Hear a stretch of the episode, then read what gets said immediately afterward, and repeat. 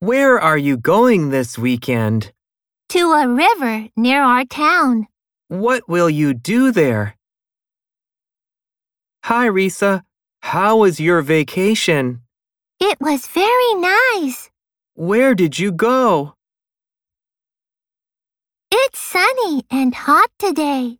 Yes, let's go to the pool today. How do we get there?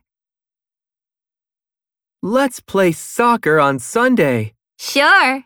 I'll meet you at the soccer field at 10. Are you doing anything this weekend? No. How about you? I'm going to watch a movie.